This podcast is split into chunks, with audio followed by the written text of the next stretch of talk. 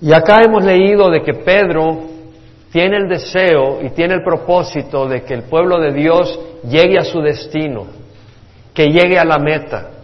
Porque, verdad, muchos podemos empezar la carrera pero quedarnos en medio camino.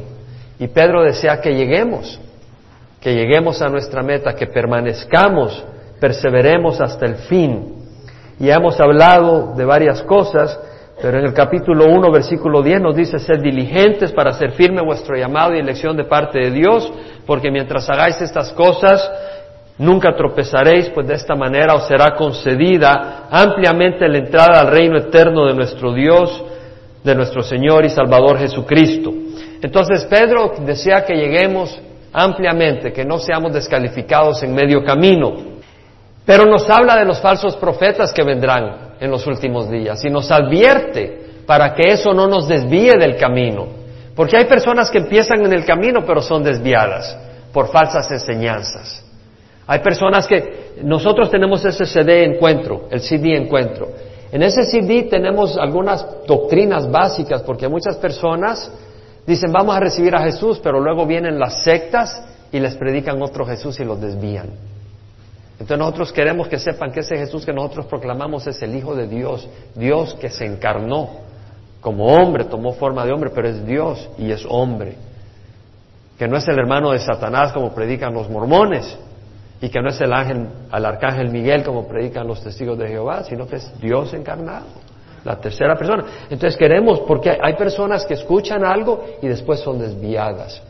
Entonces, Pedro dice, se levantaron falsos profetas entre el pueblo, así como habrán falsos maestros entre vosotros, los cuales encubiertamente introducirán herejías destructivas, negando incluso al Señor mismo que los compró, trayendo sobre una destrucción repentina. Aquí vemos que el Señor compró a todo el mundo, no solo a los que son salvos.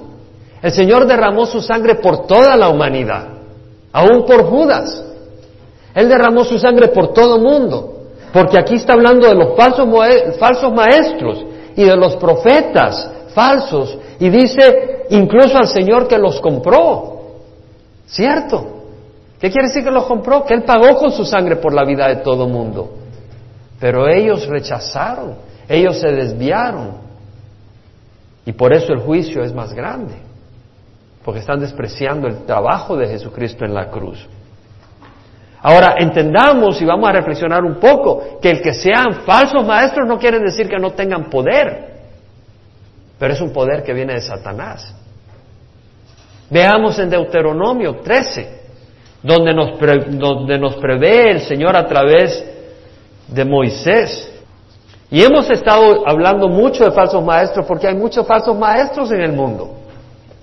Y tenemos que estar, y más en estos tiempos, tenemos que estar fortalecidos y arraigados en la palabra del Señor para no ser desviados.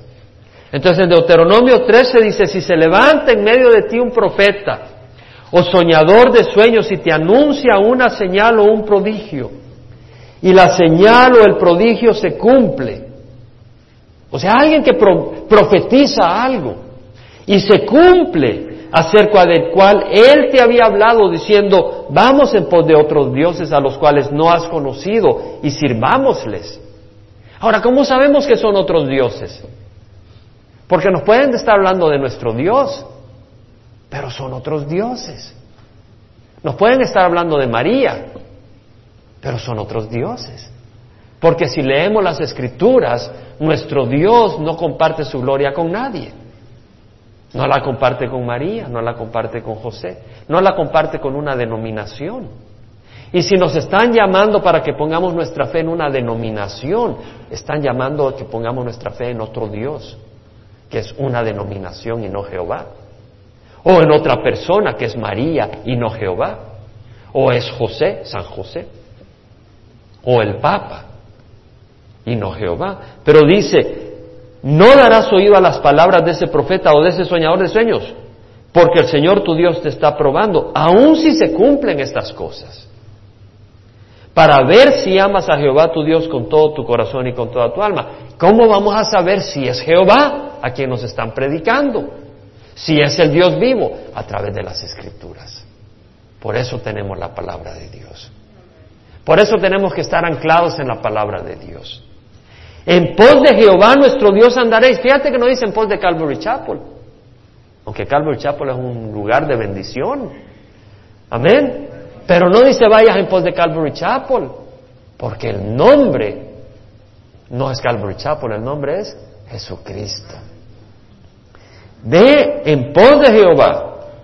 En pos de Jehová vuestro Dios y andaréis y a Él temeréis. Oh, estaba meditando en un versículo esta semana. Jeremías 17. Lee, vea Jeremías 17. Maldito el hombre que confía en el hombre y en la carne hace su fortaleza y de Jehová se aparta su corazón. Será como el arbusto en el yermo. No verá el bien cuando venga. Habitará en matorrales en el desierto, tierra seca y sin habitantes. Me lo he memorizado porque para mí es muy importante. ¿Sabes por qué es importante? Porque el día que yo ponga mi fe en hombres, esta congregación ha perdido. Si yo sigo siendo pastor de esta congregación. ¿Cierto? Porque la misma palabra del Señor dice, maldito el hombre que confía en el hombre y en la carne pone su fortaleza. Maldito el hombre que pone su fe en Jaime. Maldito el hombre que pone su fe en Chuck Smith. Maldito el hombre que pone su fe en Billy Graham. Bendito el hombre que confía en Jehová. Y en Jehová está su confianza será como árbol plantado junto al agua y sus raíces se, extenderán junto a la fuente. Vendrá el calor y no se secará, sus hojas serán verdes. No temerá en el año de la sequía y siempre dará fruto. Gloria a Dios. ¿Y cuál es el fruto? Amor, gozo, paz, paciencia, benignidad, bondad, mansedumbre, dominio propio. Gloria al Señor. Entonces debemos de confiar en el Señor. En el Señor. En el Señor. Y eso es lo que hacemos. ¿Qué estuvimos haciendo ayer? Meditando en la palabra de Dios. Jamás en los siervos que presentaron la palabra de Dios, pero en la palabra de Dios. Y eso es lo que hacemos acá. Meditar en la palabra de Dios.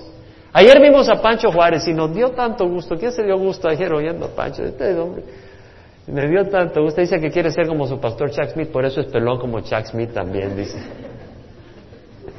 Pero me dio tanto gusto porque realmente eh, no es Pancho, es el Señor que transformó esa vida. Y para ser como Pancho, ya tenemos todo, todos venimos del mundo y todos le hemos regado. Entonces lo que queremos hacer es ser como el Señor, ¿cierto?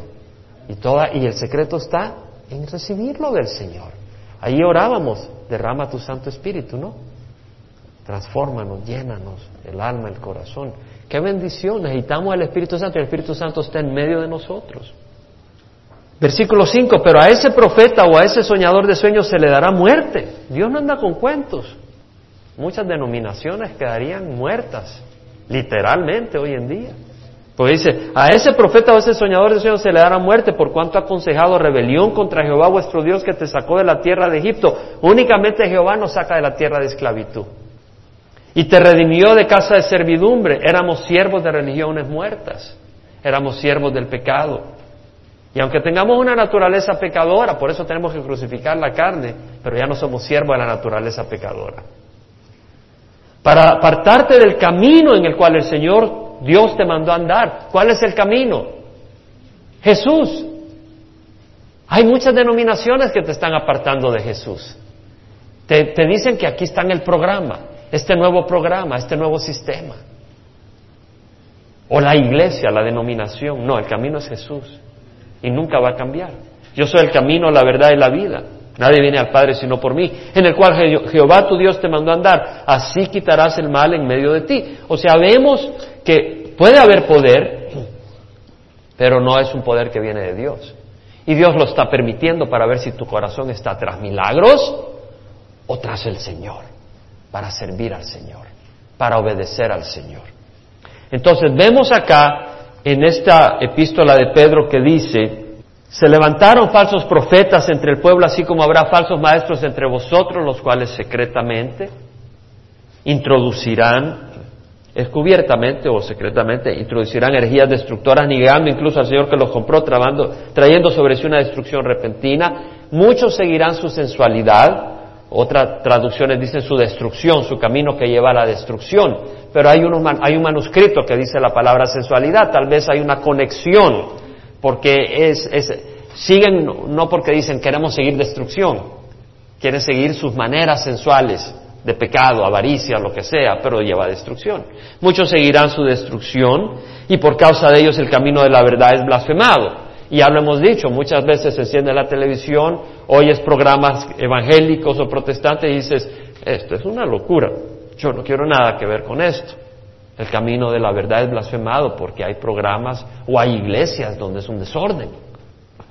En su avaricia os explotarán con palabras falsas. El juicio de ellos desde hace mucho tiempo no está ocioso ni su perdición dormida. En su avaricia os explotarán con palabras falsas. Aquí vamos a hablar ahora. Vamos a meditar en esto, porque tiene enseñanza para nosotros. La palabra avaricia en el diccionario de la lengua española de la Real Academia Española dice, avaricia es un afán desordenado de poseer y adquirir riquezas para atesorarlas más dinero. ¿Mm? Como ese Pato McDonald's tenía su tío, ¿cómo se llamaba? Uncle Scrooge, ¿no? Ese quería mucho dinero y nunca tenía suficiente. Eh, otra palabra es codicia. Y la codicia es un afán excesivo de riquezas, pero se extiende más que las riquezas. Es un deseo vehemente de algunas cosas, o sea, no solo es riquezas de dinero, sino puede ser materialismo. De hecho, en algunas versiones en inglés, la palabra avaricia, que es en español, en la King James Version, la New King James Version, la American Standard Version, la Young Version y otras, no dicen avaricia, dicen covetousness, codicia. Y un, sinónimo en Microsoft Word es materialismo, o dicen avaricia, pero la codicia va más allá que la avaricia, implica eh, deseos no solo de dinero, puede uno codiciar otras cosas, casas, carros, poder, eh, cónyuges, lo que sea. Eh, la New International Version, la New Living Translation, la English Standard Version, la New American Standard Version dicen la palabra greed, o sea, insaciabilidad, indulgencia. Pero vamos al griego, y la palabra en griego, plonexia, es un deseo insaciable de tener más. O sea que es más general que dinero. Es querer tener, ya sea poder, riquezas, y viene la palabra pleino, que es más grande, superior, de calidad, en cantidad, y exo, que es tener, poseer, tener algo, tener más, tener ese deseo de tener más cosas. Ahora, está hablando de esos falsos profetas y esos falsos maestros que en su avaricia explotan a otros con palabras falsas por su avaricia, por su codicia.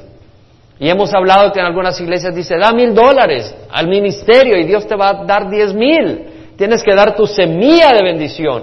Y ellos puede que estén engañados ellos mismos, pero ellos su ministerio están creciendo, la gente da dinero, ellos andan en sus grandes Cadillacs y están felices y la gente da y da y tal vez algunos dan mil y salen diez mil, les ganaron la lotería o les duplicaron el, el ingreso, pero Dios está probando el corazón de ellos si realmente están tras el dinero o si están buscando honrar a Dios y servir a Dios. Si están acumulando tesoros en este mundo o tesoros en el otro mundo. Eso es lo que está Dios probando. Entonces, en Lucas 12, hablando de la codicia, el Señor nos da una advertencia no solo a los falsos profetas. Porque si un falso profeta, que no quiere decir que no haya sido profeta de Dios, porque hay profetas de Dios que en el Antiguo Testamento vemos que son llamados falsos profetas no porque no profetizaron en nombre de Dios, sino porque terminaron destruyendo al pueblo de Dios a pesar que conocían la palabra de Dios. Y la razón fue la codicia y la avaricia. Entonces la codicia y la avaricia son muy peligrosas para nosotros. Y no hay que tener dinero para ser codicioso y avaricioso. Entonces veamos en Lucas capítulo 12 donde el Señor nos advierte. En el versículo 13, una multitud le dijo, uno de la multitud le dijo, maestro, dile a mi hermano que divida, que divida la herencia conmigo. ¿Quién es el que está pidiendo al Señor que divida la herencia con él? ¿El que lo tiene o el que no lo tiene? El que no lo tiene. Él dice, mi hermano tiene su herencia. Recibió la herencia de mi papá, porque mi papá se murió. Y él se quedó con toda la herencia y no la divide.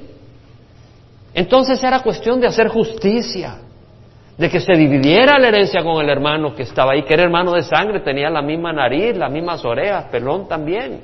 Sabían que eran hermanos, no había que hacer el examen de ADN. Es una injusticia. Y el Señor mira el corazón del hombre. Y el Señor podía haber dicho, es cierto, déjame hablar con tu hermano para que sea justo. Pero el Señor amó a ese hombre.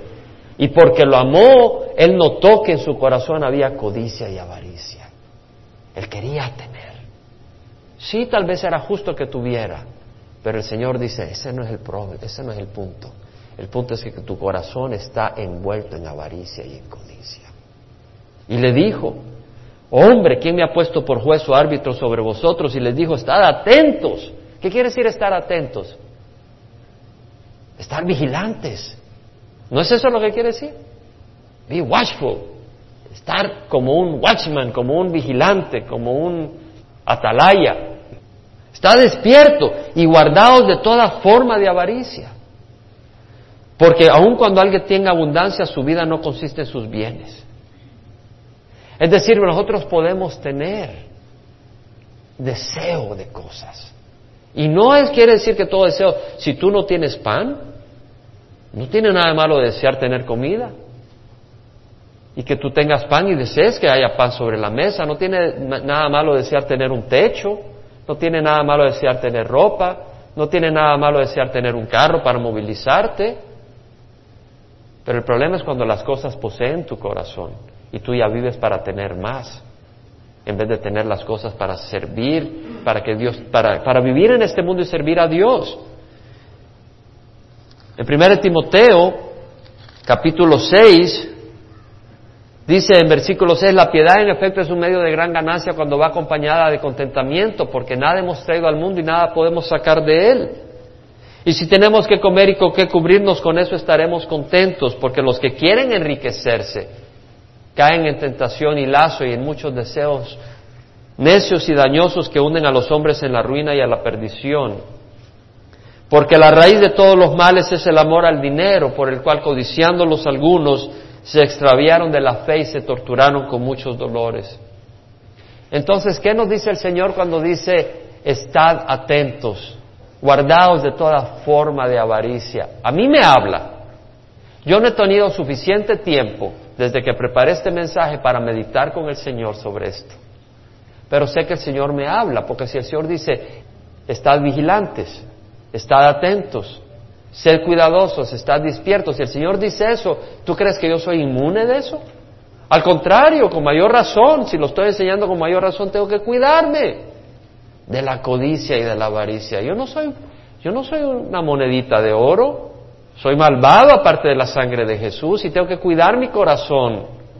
Cuando yo leo esto digo, Señor, ayúdame, ayúdame a reflexionar, ayúdame a examinar, ayúdame a, considerar las cosas y asegurarme que ninguna de las cosas me están poseyendo y que están a tu servicio. Tampoco quiere decir tener miedo y si tienes algo hoy me deshago a menos que esas cosas te posean. Había un misionero que conozco, bella persona, que tenía un negocio bueno y le iba muy bien, pero él sentía el llamado al campo misionero y le iba muy bien, tenía un negocio que valía como un millón de dólares.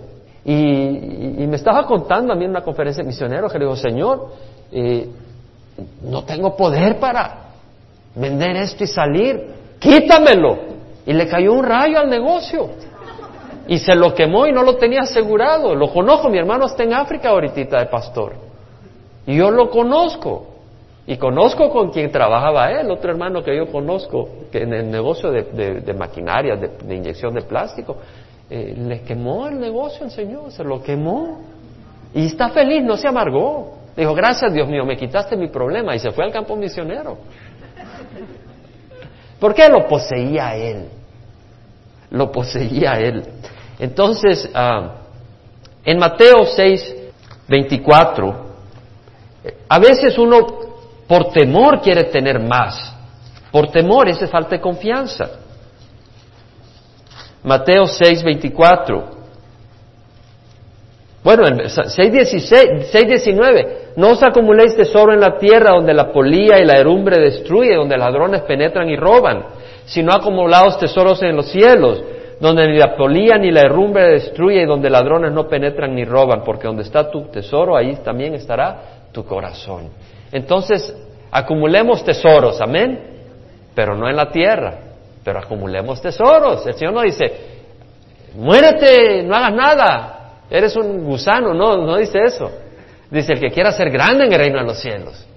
O sea, nos advierte, nos anima a grandes cosas, pero nos dice cuál es el camino, no el camino equivocado de este mundo. El versículo 24 dice, nadie puede servir a dos señores porque aborrecerá a uno y amará al otro, o se apegará a uno y despreciará al otro. No puede servir a Dios y a las riquezas. No podemos servir a Dios y a las riquezas. Ahora, el Señor después de hablar de eso nos habla por qué algunas personas sirven a las riquezas. Por temor, porque hayan en sus riquezas poder, fortaleza, seguridad. Y el Señor dice, cuidado. Por eso os digo, dice el Señor. Por eso después de dice, nadie puede servir a dos señores porque aborrecerá a uno y amará al otro, se pegará a uno, despreciará al otro. No puede servir al Dios y a las riquezas. ¿Por qué? Por eso os digo, no os preocupéis por vuestra vida, qué comeréis o qué beberéis o por vuestro cuerpo. Y en Mateo, el Señor nos habla de no preocuparnos y de no estar ansiosos. Y dice, no os preocupéis por vuestra vida. Mirad las aves del cielo que no siembran, ni ciegan, ni recogen en graneros, y sin embargo vuestro Padre Celestial las alimenta. ¿Y no sois vosotros mucho más valiosos que muchas aves? ¿Y quién de vosotros, por ansioso que esté, puede añadir una hora al curso de su vida? Amén. Por ansioso que esté. Eh, no vamos a estar ansiosos. Y Pablo dijo, para mí morir es, para mí vivir es Cristo y morir es ganancia. El que se va, gloria a Dios. Eh, gloria al Señor. ¿Y, y por la ropa, ¿por qué os preocupáis? Observad cómo crecen los liros del campo, no trabajan ni hilan. Pero os digo que ni Salomón en toda su gloria se vistió como uno de ellos. Es decir, no hagamos de las cosas, no nos afanemos por las cosas de la vida, a nivel que no podemos vivir para Dios, porque estamos afanados para este mundo para poder sobrevivir este mundo. Y dice el Señor, no, lo que tienes que hacer es buscar el reino de Dios y su justicia sobre todas las cosas y estas cosas os serán añadidas. Cuando nosotros buscamos al Señor sobre todas las cosas, al buscar al Señor sobre todas las cosas, el Señor se va a encargar de cubrir nuestras necesidades. Y yo lo puedo comprobar. Yo dejé mi trabajo y lo dejé sin, sin otra fuente de ingreso. Y el Señor se ha encargado de protegerme y cubrirme. Yo sabía que el Señor me había llamado a dejar mi trabajo. Y la gente no puede entender, pero yo sí lo puedo entender. Yo hace poco estuve en el funeral de la esposa de un amigo y vi a algunos amigos del trabajo y cuando me vieron, me vieron como quien dice, este medio loco. No me, no me dieron esa mirada, pero yo podía entender que, eh, que ya no era uno de ellos. No era uno de ellos, o sea, excepto el, el cristiano. ¿Verdad? Pero aún así, eh, no entiende la gente, pero nosotros entendemos. Y Dios es fiel. Y dice, no os preocupéis. Entonces, eh, tengamos cuidado de que no pongamos las cosas de este mundo para sobrevivir a este mundo arriba de Dios. Pongamos a Dios y el Señor se va a encargar de darnos a nosotros lo que necesitamos. No quiere decir que vamos a ser perezosos y, decir, bueno, eh, yo voy a servir a Dios y entonces lo que hace es perder el tiempo. No, tienes que buscar a Dios y servirle. Y si tienes que trabajar, trabaja. Y si no hay trabajo, busca trabajo. Y sea, sé, diligente buscando trabajo. No digas, a ver si me cae un trabajo. Tienes que ser diligente, hacer un esfuerzo, mostrar esa diligencia. Pero, dada esa advertencia, en Efesios Pablo dice que la inmoralidad, Efesios 5, 3 y 5 dice que la inmoralidad, toda impureza o avaricia ni siquiera se mencionan entre vosotros. O sea que Pablo menciona la avaricia como un pecado como la inmoralidad o como la impureza. Y es algo difícil porque la sociedad está diseñada en codicia. ¿Cierto o no? Mira la nueva moda. Ya las camisas que tienes no sirven. Mira la nueva moda. Ya las blusas que tienes no. Ya el corte de pelo que tienes no sirve. El tiñe que tienes no sirve. Mira la nueva moda. Y tienes que salir así. Y tienes que agarrar lo nuevo. O el carro que tienes no. Mira el nuevo carro que tienes, cinco bumpers y, siete escapes. Entonces, dice, ni siquiera se menciona entre vosotros como corresponde a los santos, pero con certeza sabéis esto, que ningún inmoral, impuro o avaro que es idólatra tiene herencia en el reino de Cristo y de Dios. Lo que está diciendo Pablo es que la avaricia es razón para separarte del reino de Dios. Y eso es cosa, cosa seria para considerar. Porque si tú lees en Lucas 12, después de que el Señor advierte de la codicia y de la avaricia, en Lucas 12, dice lo siguiente en el versículo 16. Dice, también le refirió una parábola diciendo, la tierra de cierto hombre rico había producido mucho. Bueno, ¿y para qué siembras una tierra?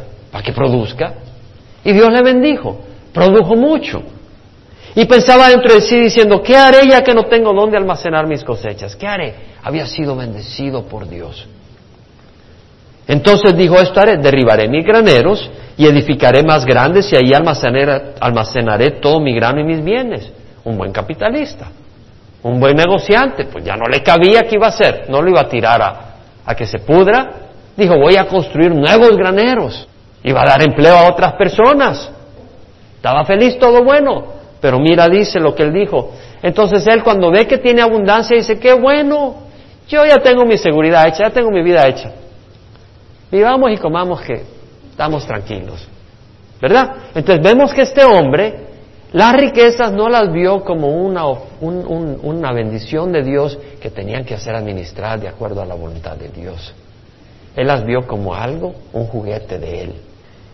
Él dice, diré a mi alma, alma tienes muchos bienes depositados para muchos años, descansa, come, bebe y diviértete. Y la sociedad americana no le diría nada, le diría, le aplaude, se ganó la lotería. Bueno, en una iglesia oía que estaban ofreciendo tiquetes de lotería. Y eso es, eso es alimentar la codicia. Y el pastor dice, bueno, tengo que decirlo, porque tengo que decirlo pero sale por ciertos lugares en radio, no, no sé qué. Pero el pastor dijo, cuando se gane la lotería me dan una parte a mí. Dan el diezmo, dan el diezmo, no le olvide dar, dar el diezmo. Tenía los ojos puestos en el dinero. Diré a mi alma, come, bebe, diviértete. Pero Dios le dijo, necio, esta misma noche te reclaman el alma y ahora para quién será lo que has provisto. Así es el que acumula tesoros para sí, no es rico para con Dios. Entonces el Señor nos advierte de tener cuidado y de ser ricos para con Dios. En Primera de Tesalonicenses 1.5, Pablo dice, como sabéis, nunca fuimos a vosotros con palabras lisonjeras, ni con sombra de codicia, aunque la palabra ahí dice con pretexto para lucrar. Pero en el griego en el buen español latino sería ni con pinta de codicia, ni con pinta de codicioso, ni con sombra de codicia. Eso es lo que está diciendo, Dios es testigo. Lo que está diciendo Pablo es cuando fuimos, nosotros no estábamos interesados en tu billetera. ¿Cierto? Ahora, no lo tomes a mal, es un privilegio poder ofrendar a la obra del Señor. Es un privilegio poder dar a la obra del Señor. El problema es cuando los pastores o los maestros están pidiendo dinero, no porque están interesados en la obra del Señor, sino porque están interesados en ellos, económicamente. ¿Sí me explico? Y ahí hay un problema. Pero yo espero que cada uno de ustedes se deje, se deje tocar por el Señor para poder ofrendar generosamente al Señor. Yo le pido al Señor que Él me ayude a mí a ofrendar generosamente al Señor, sacrificadamente al Señor, pero que la motivación sea la correcta. Entonces, para mí es muy importante eso. Ahora, ¿por qué menciono eso? Vamos a ir a 2 de Pedro. Vete a 2 de Pedro, no vamos a terminar, pero sí era importante hablar sobre la avaricia. Mira lo que habla el Señor cuando habla de la avaricia. En su avaricia os explotarán con palabras falsas. Entonces, hay maestros que están predicando engaño por avaricia, doctrinas que no son sanas por avaricia. Tengo que tener cuidado. Por codicia, tengo que tener cuidado. Ahora, hermanos, la codicia puede ser en muchas áreas. ¿Cierto o no? Entonces vemos, hermanos, que tenemos que tener cuidado. Ahora, Pedro nos habla de tener cuidado. Porque dice, si Dios no perdonó a los ángeles cuando pecaron, sino que los arrojó al tartaro, ya estudiamos eso el domingo pasado, y los entregó a fosos de tinieblas reservados para juicio, si no perdonó al mundo antiguo, sino que guardó a Noé un predicador de justicia con otros siete cuando trajo el diluvio sobre el mundo de los impíos. ¿Qué era, qué era Noé un predicador de qué? De justicia. Eso es muy importante. ¿Qué se está predicando? Rectitud, santidad, pero libertad. Pero cuidado que se predique libertad sin santidad. ¿Cierto? Porque la gente quiere oír que se predique libertad, pero lo que están predicando es libertinaje. Queremos libertad en santidad. Amén. Si condenó a la destrucción las ciudades de Sodoma y Gomorra, reduciéndolas a cenizas, poniéndolas de ejemplo para los que habrían de vivir impíamente después, es decir, lo que está diciendo es de que así como destruyó Sodoma y Gomorra con fuego que bajó del cielo y fueron reducidas a cenizas, nuestras vidas y la de los maestros falsos, si estamos involucrados en estas cosas, van a ser escombros. No vamos a dejar de existir, las cenizas ahí estaban. Existía uno, pero existe en una existencia miserable el resto de la eternidad. Judas habla de eso, versículo 7 del capítulo 1 de Judas, así Sodoma y Gomorra y las ciudades circunvencinas, a semejanza de aquellos, puesto que ellas se corrompieron y siguieron carne extraña, son exhibidas como ejemplo al sufrir el castigo del fuego eterno. Vemos cómo Judas también, el, apóstol, este siervo de Dios, medio hermano de Jesús, habla de esto. Ahora, regresando al versículo 9, perdón, al versículo 7 de 2 de Pedro, capítulo 2, dice, si rescató al justo Lot abrumado por la conducta sensual de hombres libertinos, es decir, Lot estaba en una cultura inmoral y nosotros estamos en una cultura inmoral. La pregunta es cómo estamos nosotros, codiciando la inmoralidad o afligidos por la inmoralidad. Amén. Necesitamos tener un corazón nuevo. Amén. Necesitamos ser nacidos de nuevo. Entonces vemos que dice, si eh, por esto, porque este justo por lo que veía y oía mientras vivía entre ellos diariamente sentía su alma justa atormentada por sus hechos inicuos. El Señor entonces sabe rescatar de la tentación a los piadosos y reservar a los injustos bajo castigo para el día del juicio. Yo estoy convencido que el Señor sabe rescatar de la tentación a los piadosos. Hermanos, busca servir al Señor. Y te digo, no seas arrogante. Porque sabes qué? Si el Señor permite, los demonios te ponen una tentación y caes como plátano maduro. ¿Tú lo crees o no lo crees? Yo estoy convencido. Yo estoy convencido que no tiene que ver con mi habilidad, tiene que ver con la misericordia de Dios. Y si yo tengo temor de Dios, el Señor no me va a poner en una situación donde yo me venga para abajo. Pero si no, me vengo para abajo. Yo soy tonto, soy menso. Satanás pone una tentación suficientemente diseñada para mí y ahí caigo. Así es la cosa. Entonces, mira, el Señor sabe rescatar de la tentación a los piadosos. ¿Quién es el piadoso? Es aquel que busca agradar a Dios. Busquemos agradar a Dios. El temor a Jehová es el principio de la sabiduría. Los necios desprecian la sabiduría en instrucción. Entonces, mira, dice, especialmente a los que andan, o sea, reservar a los injustos bajo castigo para el día del juicio, especialmente a los que andan tras la carne con sus deseos corrompidos y desprecian la autoridad. Es decir, aquí está hablando el Señor de que si Dios no perdonó a, los ángeles que se vinieron para abajo, que se mezclaron con mujeres, que dejaron su señorío original, si Dios no perdonó a Sodoma y Gomorra, si Dios no perdonó a todo el mundo y lo inundó, ¿cómo no va a castigar a los que andan tras carne, tras el pecado, tras la avaricia, la codicia, o los que desprecian la autoridad? Atrevidos y obstinados no tiemblan cuando blasfeman de las majestades angélicas. Cuando los ángeles que son mayores en fuerza y en potencia no pronuncian juicio injurioso contra ellos delante del Señor. Si lo que nos pasó aquí hubiera ocurrido en cierta iglesia, ahí hubieran estado gritándole a Satanás. ¿Cierto o no? ¿Quién sabe de que en algunas iglesias a quien hubieran estado acusando era Satanás, insultando, gritando y de todo? Y en vez de darle gloria a Dios y confiar en lo que tenemos, Satanás se vuelve el centro de atención. ¿Cierto? Hermanos, a Satanás no hay que insultarle, ni gritarle, ni decirle nada, que el Señor se encargue de él. Yo para me quiero encargar de él. que Dios se encargue de él. Y eso es lo que dice Pedro. En el capítulo 1 de Judas, versículo 9 dice, el arcángel Miguel contendía con el diablo y disputaba acerca del cuerpo de Moisés, pero no se atrevió a proferir juicio de maldición contra él, sino que dijo, el Señor te reprenda. O sea que el arcángel Miguel, cuando Satanás trató de robarse el cuerpo de Moisés, ¿verdad? Porque estaban contendiendo, el, arcángel no le dijo, Satanás, que no sé qué, y lo empezó a insultar, le dijo, el Señor te reprenda. Y el Señor lo reprendió. Y entonces aquí no se trata de estar poniendo los ojos en el, en el enemigo de nuestra alma, el Señor se va a encargar de él. Nosotros ni, lo estamos mencionando ni nada, solo cuando sea necesario mencionar por razones bíblicas. Pero de ahí estamos, a quien mencionamos al Señor Jesucristo. Ahora aquí dice, pero estos como animales irracionales, nacidos como criaturas de instinto para ser capturados y destruidos. ¿Qué es un animal irracional?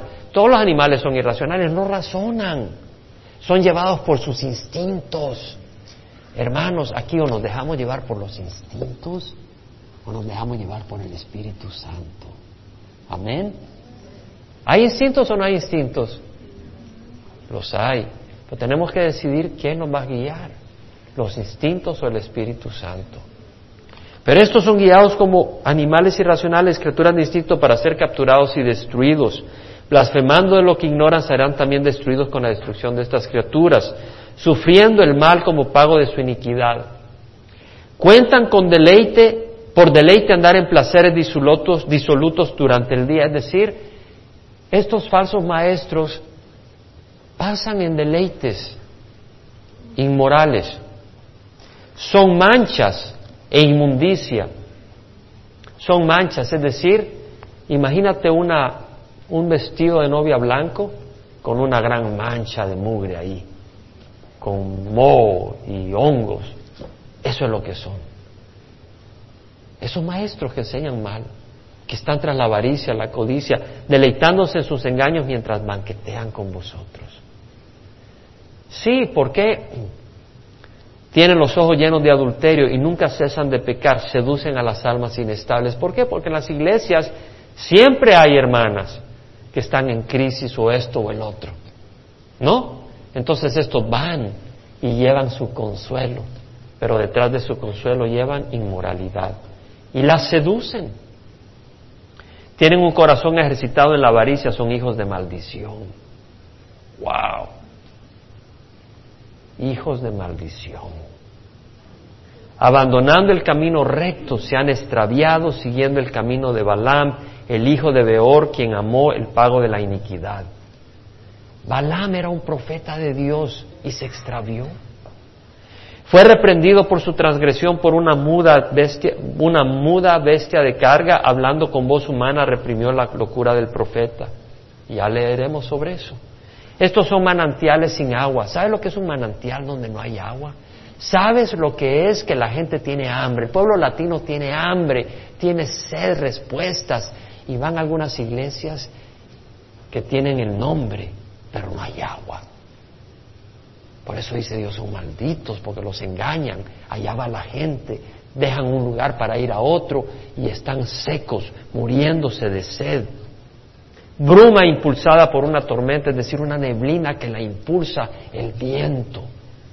No traen agua a la gente sedienta, para quienes está reservada la oscuridad de las tinieblas.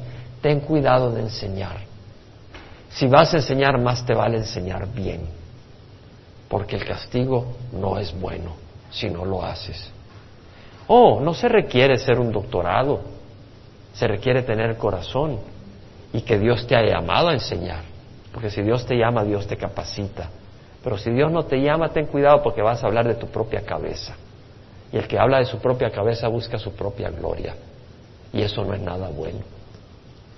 Hablando con arrogancia y vanidad seducen mediante deseos carnales por sensualidad a los que hace poco escaparon de los que viven el error. Hablando con arrogancia y vanidad. Arrogancia. Pídele a Dios que Él te va a dar. Demándale al Señor sanidad. Demándale al Señor que te dé este carro y Dios te lo va a dar. Eso es arrogancia. Y hay muchos que dicen, maravilloso, vamos ahí, ahí sí tengo lo que quiero. A los que hace poco escaparon de los que vienen, dejaron las tradiciones muertas para caer en algo peor. Les prometen libertad mientras que ellos mismos son esclavos de la corrupción, pues uno es esclavo de aquello que le ha vencido. Pero si después de haber escapado de las contaminaciones del mundo por el conocimiento de nuestro Señor y Salvador Jesucristo, de nuevo son enredados en ellas y vencidos, su condición postrera viene a ser peor que la primera. Cuidado, habiendo conocido el camino del Señor, de nuevo son enredados, su condición es peor. ¿Qué quiere decir? Hermano, yo recibí al Señor. Ah, lo conociste, sí. Hoy viniste a la iglesia, sí. Y oíste de la rectitud que Dios demanda, sí y a rato estás en el pecado. Mira lo que dice. Mejor hubiera sido para ellos no haber conocido el camino de la justicia que habiéndolo conocido, apartarse del santo mandamiento que les fue dado. Les ha sucedido a ellos según el proverbio verdadero. El perro vuelve a su propio vómito y la puerca lavada vuelve a revolcarse en el cielo. Es decir, el, el perro vomita y ahí va y se come su vómito. Y la puerca, las, el cerdo, tunco, cochino, ¿cómo le llaman? ¿Otro nombre? Marrano, cuche. ¿Han oído hablar la palabra cuche? ¿Otro nombre? ¿Cómo?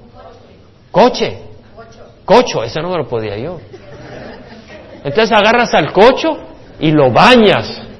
Lo bañas y le limpias las uñas. Ahí. Le haces el pedicure y se avienta lodo nomás. Lodo, dice, y se avienta. Se avienta. Entonces, así es el que vuelve al pecado. Así es. Como un perro que vuelve a su mamita. Entonces, vamos a pararnos. Vamos a, pararnos y vamos a orar. Pero yo te invito a que cierres los ojos, porque sabes qué? Porque sabes qué? Porque el Señor nos advierte. El Señor nos advierte de no haber conocido el camino de la verdad para luego hacernos para atrás. Amén. Nos advierte. ¿A quién advierte? ¿A, quién de nosotros? A todos, A todos. ¿Por qué crees que aparece esto en la Biblia? Para que el Señor nos recuerde, nos guarde. Tal vez hay alguna área donde tú dices, Señor, yo soy esclavo en esta área. Yo necesito liberación en esta área. Porque Señor, si, yo no, si tú no me sanas, yo voy a ser como puerco que caigo en el lodo. ¿Mm?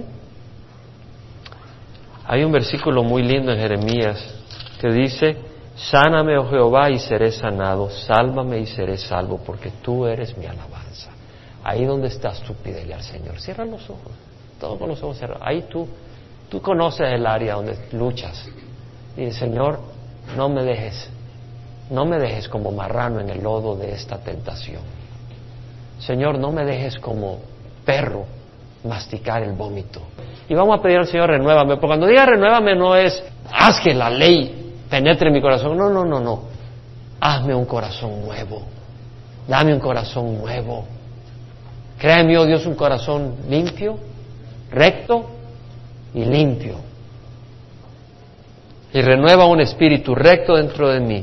Capítulo 51 de Salmos. El Salmo 51 dice, crea en mí, oh Dios, un corazón limpio. Hermanos, ¿quién dice yo necesito un corazón limpio? Levanta la mano. Hay algunos que no lo necesitan, ya, ya lo tienen de a saber qué es. Pero no estoy hablando del que tienen encima, estoy hablando del de adentro. Yo necesito un corazón limpio. Y renueva un espíritu recto dentro de mí no me eches de tu presencia, no quites de mí tu Santo Espíritu, restituyeme el gozo de tu salvación y sostéme con un espíritu de poder. Y recuérdate, sáname, oh Señor, y seré sano. Sálvame y seré salvado porque tú eres mi alabanza.